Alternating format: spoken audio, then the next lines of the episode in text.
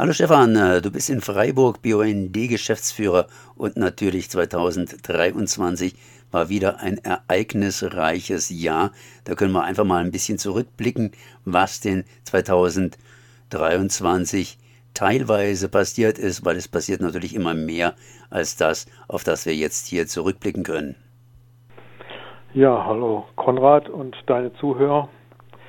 Wir haben 2023 angefangen, eigentlich mit einem sehr schönen Projekt, so eine Art Citizen Science Projekt.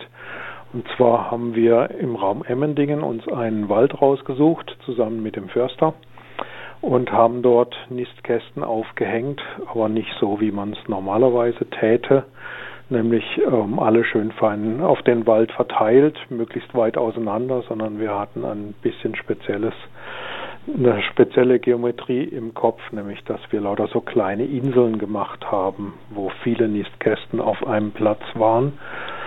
Ziel von dem Ganzen war, wir wollten einem kleinen Zugvögel, dem Trauerschnepper, so heißt der, weil er so ein schwarz-weißes Gefieder hat, ein bisschen helfen.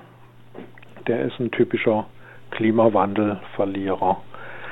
Der Trauerschnepper ist ein Zugvogel und reist zurück aus Afrika, wenn er findet, dass Tag und Nacht die richtige Länge hat. Das heißt, das ist vom Klimawandel unbeeinflusst, während seine Konkurrenten, die hier also um die gleiche Nistmöglichkeiten konkurrieren, zum Beispiel die Meisen, die bleiben hier und fangen halt wegen dem Klimawandel immer früher an zu nisten, suchen sich die besten Plätze und wenn er dann zurückkommt, dann sind die besten Plätze belegt.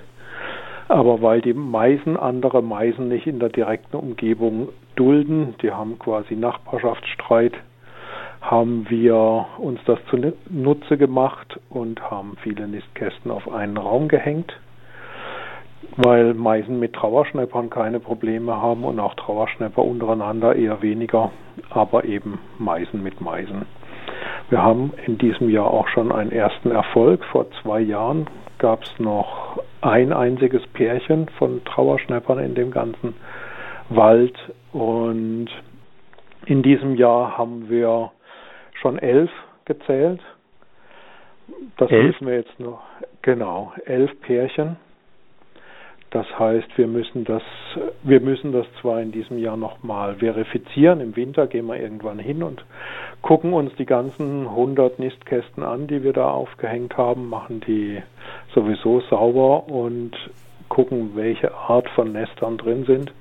Und dann können wir nochmal genauer gucken, ob die, die, die wir gezählt haben, auch hier genistet haben oder nur auf der Durchreise waren. Aber zwischen 1 und 11 ist so viel Platz, dass man auf jeden Fall sagen kann, es war schon mal ein, ein Erfolg, ein Nutzen für den Trauerschnepper.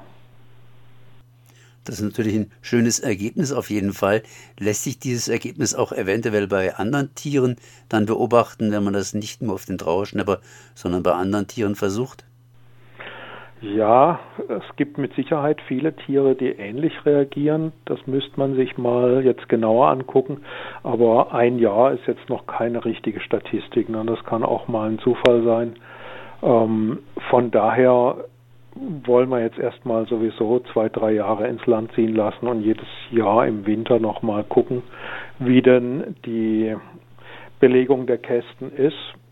Zum anderen kommen nochmal 100 Stück dazu weil wir noch nicht alle unsere Inseln fertig gebaut haben. Es gab quasi einen Lieferstau von der Nistkastenlieferfirma. Deswegen konnten wir noch nicht alle bestücken. Aber hm. wa warum wir das Ganze auch machen, ähm, da geht es jetzt nicht drum, einfach weil wir, weil wir finden, der Trauerschnepper ist ein super netter Vogel und den sollte man unterstützen, sondern es geht auch darum, unsere Wälder zu schützen, weil es ist zum Beispiel so, dass wenn die, wenn es dann mal warm wird im Frühjahr, dann ähm, kommen zum Beispiel Schädlinge wie der Borkenkäfer und die fliegen dann raus und befallen andere Bäume in der Umgebung zu einem gewissen Moment. Also die entwickeln sich dann alle in den, in den verschiedenen Bäumen, wo die Nisten entwickeln die sich alle ungefähr gleich schnell und dann gibt es einen großen Moment, wo die alle rausfliegen und andere Bäume befallen. Und wenn es in dem Moment keine Nützlinge gibt, die diese Borkenkäfer wegfressen, bevor sie in einen neuen Baum reinkrabbeln können, sich reinbohren können, dann haben die Wälder verloren. und deswegen gucken wir, dass wir möglichst große Populationen unterschiedlicher Vögel ansiedeln, weil viele von den von diesen Vögeln halt ähm, im Frühjahr, wenn sie ihre Brut aufziehen, auch wenn sie eigentlich Vegetarier sind, eben auch Insekten als eiweißreiche Nahrung brauchen und dann eben möglicherweise dem Borkenkäfer auch mal was entgegensetzen können. Ihr verkauft ja auch Nistkästen. Sind das sozusagen die Überschüsse von den Nistkästen, die ihr da verkauft habt, oder diejenigen, die praktisch nicht verkauft werden konnten, die ihr da irgendwo dann in die Wälder reinsetzt? Nee, das ganz und gar nicht. Also erstens sind wir sowieso immer eher knapp mit Nistkästen, also wir haben keine Überschüsse. Und zum anderen haben wir einen, aus verschiedenen Gründen haben wir einen anderen Produzenten gewählt. Also wir haben jetzt ähm, nicht unsere eigenen Nistkästen dort eingesetzt, sondern andere. Okay, das heißt, in den nächsten Jahren werden wir über das Projekt sicherlich noch mehr hören. Aber das war nicht das einzige Projekt, das ihr hier am Laufen habt. Genau, wir haben fast das ganze Jahr durch, hat im späten Frühjahr angefangen, haben wir Unterschriften gesammelt für einen Volksantrag gegen den massiven Flächenverbrauch. Man muss sich mal wieder vorhalten, immer mal wieder, dass jeden Tag in, in Baden-Württemberg alleine sechs Hektar versiegelt werden. Sechs Hektar sind 60.000 Quadratmeter, das heißt 60.000 Quadratmeter jeden einzelnen Tag, also auch über Samstag und Sonntag, übers Wochenende hinweg gerechnet, statistisch geht der Natur verloren und wird betoniert, wird asphaltiert, verwandelt sich in irgendwelche Straßenparkplätze, Supermärkte, in äh, Industriegebiete, natürlich auch in Wohngebiete. Aber gerade so die, die Industriegebiete und großen, großen Supermärkte, die sind teilweise so dermaßen äh, flächenverschwendend aufgebaut, dass wir sagen, da muss dringend ein Stopp her, da muss entweder ein Moratorium her und man darüber sprechen, wie man in Zukunft mit den Flächen sinnvoller umgeht, was übrigens auch schon im Baugesetz steht, im Baugesetzbuch. Ähm, aber wir wollen auf jeden Fall vermeiden, dass die Supermärkte und Industriegebiete jetzt schon auf Vorratflächen praktisch einkaufen, nur weil sie die Befürchtung haben, dass es später mal teurer wird. Diese Unterschriften haben wir gesammelt. Wir haben über 40.000 Unterschriften zusammengekriegt. Baden-Württemberg weit 44.000 sind es jetzt. 42.000 hätten wir gebraucht und wir werden sie dem Landtag dann übergeben im nächsten Frühjahr. Und weiter geht's. Natürlich ein Flächenverbrauch ist ein wichtiges Thema, denn irgendwo müssen wir ja schließlich auch leben und nicht nur wohnen. Da gab es noch ein anderes Projekt bei Flächenverbrauch. Genau, der Bund hat geklagt und Recht gekriegt vor dem Bundesverwaltungsgericht, weil der, weil ein Baugesetzbuchsparagraf nicht europarechtskonform war. Und zwar war dieser Paragraph mal eingeführt worden, das ist der Paragraph 13b, für beschleunigtes Bauen im Außenbereich. Und man hatte damals im Kopf, dass man für die vielen Flüchtlinge, die so vor fünf, sechs, sieben Jahren hier ankamen, schneller geeigneten Wohnraum schaffen wollte. Das war das Ziel des Paragraphen, aber die Gemeinden den, haben den Paragraph genutzt, um quasi unbegrenzt und im beschleunigsten, im beschleunigten Verfahren, das heißt ohne Umweltprüfung, ohne äh, Bürgerbeteiligung Flächen auszuweisen für diese Einfamilienhäuschen, Siedlungen, die heutzutage sowieso nicht mehr zeitgemäß sind. Wir müssen verdichtet bauen, wir müssen aber auch im Innenbereich verdichten und wir können nicht weiterhin ähm, jeden Tag Einfamilienhäuschen in die Fläche bauen. Der Landwirtschaft geht die Fläche verloren und der Natur geht die Fläche verloren. Und wir haben einfach nicht unbegrenzt davon. Irgendwann muss auch mal Schluss sein. Und da wurde jetzt gewonnen, das heißt, der Paragraph ist praktisch eingezogen worden? Genau, der Paragraph ist nicht mehr gültig. Wir haben dann die Baugebiete, die noch ähm, zu bemängeln waren, also die noch nicht gebaut waren, konnten wir dann quasi rügen, was bedeutet, dass die Gemeinden sich ähm, auf also das bedeutet nicht, dass das Baugebiet nicht gebaut werden kann, aber das bedeutet, dass das standardisierte Verfahren, wie es früher auch schon galt oder auch die ganze Zeit durch galt, eben mit Umweltprüfung, mit alternativen Prüfungen, mit ähm, ähm, Einwohnerbeteiligung, all diese, diese Maßnahmen mussten durchgeführt werden oder müssen jetzt durchgeführt werden. Wobei die Bundesregierung eben schon wieder einen neuen Paragraphen auf den Weg gebracht hat, der auch wieder beschleunigte Ausweisung von Baugebieten ermöglicht. Nur sind die Gemeinden jetzt ein bisschen vorsichtiger, habe ich festgestellt, und nicht alle nutzen schon oder wollen diesen neuen Paragraphen nutzen. Nehmen wir uns diesem Hauptthema praktisch von Radio Dreigland oder dem Ex-Hauptthema Fessenheim ist ja inzwischen kein Thema mehr oder immer noch ein Thema. Das heißt, hier ist es warm erstmal im Süden, Klimawandel und so weiter. Und auf der anderen Seite wird immer wieder darüber diskutiert, neue AKWs zu bauen oder nicht zu bauen, beziehungsweise diese kleinen Mini-AKWs zu bauen, um unter anderem Klimaschutz zu betreiben. Naja, man merkt schon, ich mache momentan eine unsinnige Diskussion hier oder anders ausgedrückt, äh, was läuft momentan in Bezug auf AKW, Klimaschutz etc. im Dreieckländle? Ja, da mache ich mir recht große Sorgen um den Standort Fessenheim. Dort soll ein Metallverschrottungsschmelzofen ähm, hin, der leicht radioaktive Metalle aus Kraftwerksabriss in ganz Frankreich und eventuell auch anderen Ländern von Europa aufnehmen soll und einschmelzen soll. Die Idee dabei ist, dass die radioaktiven Stoffe hauptsächlich in der Schlacke dann bleiben und das Metall selber weniger radioaktiv ist und ab einem gewissen Grenzwert kann man es dann auch wieder in Verkehr bringen. Was ja, was das Problem daran ist, ist, dass eben man kriegt diese Radioaktivität nicht komplett raus aus dem Metall. Das heißt, das Metall ist immer noch ein bisschen radioaktiv und diese Radioaktivität verteilen wir quasi mit der Gießkanne über die metallverarbeitende Industrie im Elsass und in Frankreich und wir kriegen diese Metalle dann wieder zurück in Form von Gebrauchsgegenständen oder Autos oder Baustahl oder sonst irgendwas.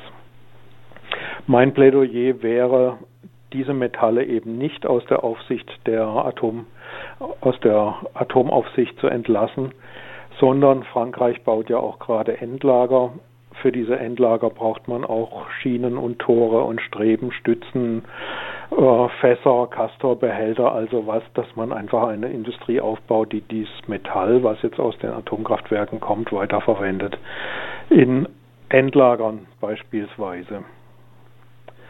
Was anderes, was läuft im Dreieckland, ist, dass gerade auf der Schweizer Seite ähm, starke Stimmen laut werden, die Laufzeiten der Atomkraftwerke zu verlängern, beziehungsweise die Laufzeiten ähm, auszuschöpfen. Die Schweiz hat keine Laufzeitbegrenzung für Atomkraftwerke, also solange die vom, von der Atomaufsicht genehmigt als funktionstauglich dargestellt werden, erkannt werden. Also praktisch, sie kriegen den Atomtüv, so lange können die laufen.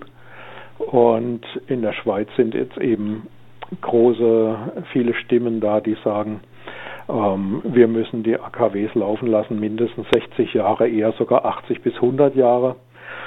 Einfach auch deswegen, weil ein Neubau von einem Atomkraftwerk unverhältnismäßig teuer sei, beziehungsweise weil man gesehen hat, alle Neubauprojekte auf der Welt haben massive Überschreitungen sowohl im Budget als auch in der Bauzeit.